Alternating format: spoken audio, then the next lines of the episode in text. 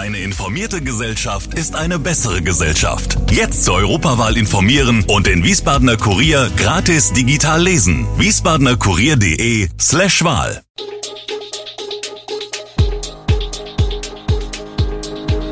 Gude, unser morgendliches News Update. Das Wichtigste aus Wiesbaden für Sie im Überblick. Guten Morgen aus Wiesbaden an diesem 20. April.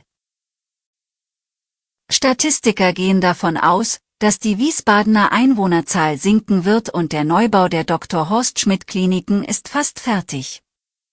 Das und mehr gibt es heute für Sie im Podcast. Endspurt beim Neubau der Helios Dr. Horst Schmidt Kliniken in Wiesbaden. Bis Juni soll das neue Krankenhausgebäude fertiggestellt sein. Während im Bauteil D die Stationen schon fertiggestellt und möbliert sind, wird in anderen Bereichen noch gearbeitet, wie die Klinikgeschäftsführung der HSK auf Anfrage berichtet. Der Kreissaal und die OP-Säle werden gerade mit Medizintechnik bestückt. Außerdem laufen aktuell noch Arbeiten an der Notaufnahme im Gebäudeteil A sowie der Außenanlage.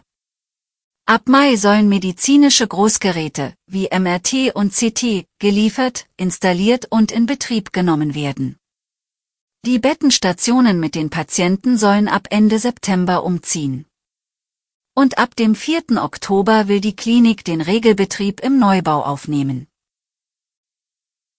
Bislang gingen Statistiker davon aus, dass die Bevölkerung Wiesbadens weiter wachsen wird.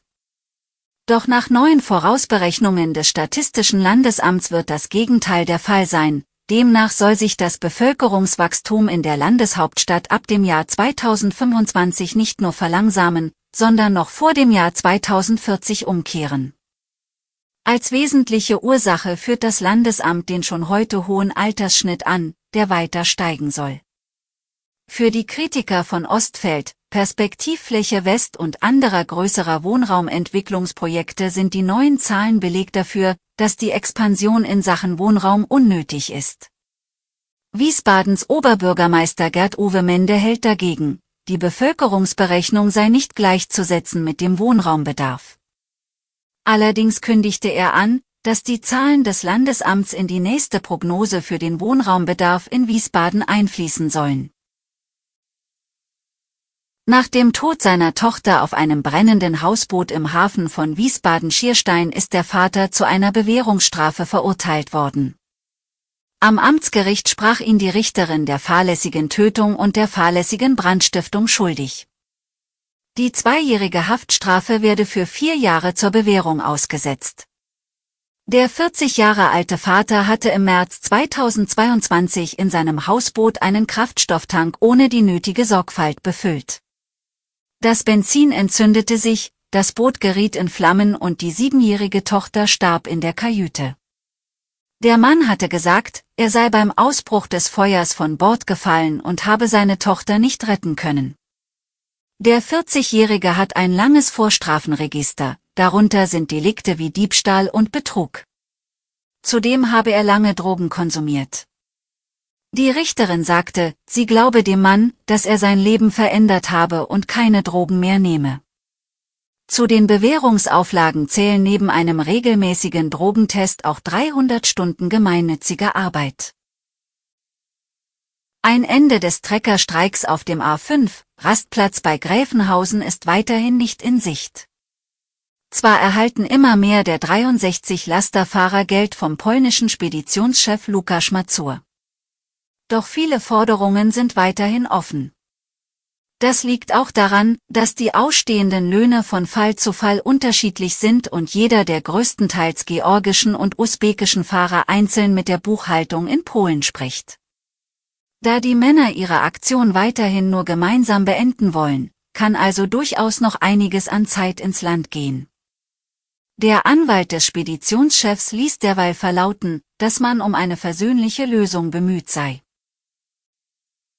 Seit Wochen ist es in Hessen und Rheinland-Pfalz kalt, nass und trüb. Da fragt man sich, wann der Frühling endlich kommt. Eigentlich ist das Wetter typisch für diese Jahreszeit, sagt der Wetterexperte und Diplom-Meteorologe Dominik Jung.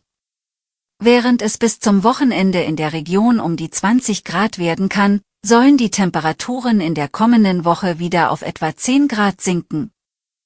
Im April liegen die kalten Luftmassen vom Winter noch sehr nahe bei uns in Deutschland über Nordeuropa, erläutert Jung. Auf der anderen Seite beginne das Mittelmeer sich aufzuwärmen. Die Folge, in Südwest- und Südeuropa wird es wärmer und die warmen Luftmassen kommen auch in unsere Nähe. Die letzten Jahre war es im Frühling sehr warm, daher erwarten viele, dass dies so weitergehe. Der kalte April lasse sogar einige am Klimawandel zweifeln, das hält der Experte jedoch für Blödsinn. Der Blick nach Portugal und Spanien zeige die akuten Konsequenzen der Klimakrise mit Dürre und Hitze. Alle Infos zu diesen Themen und noch viel mehr finden Sie stets aktuell auf wiesbadener-kurier.de. Gude Wiesbaden ist eine Produktion der VRM von Allgemeiner Zeitung, Wiesbadener Kurier, Echo Online und Mittelhessen.de. Redaktion und Produktion die NewsmanagerInnen der VRM. Ihr erreicht uns per Mail an audio.vrm.de.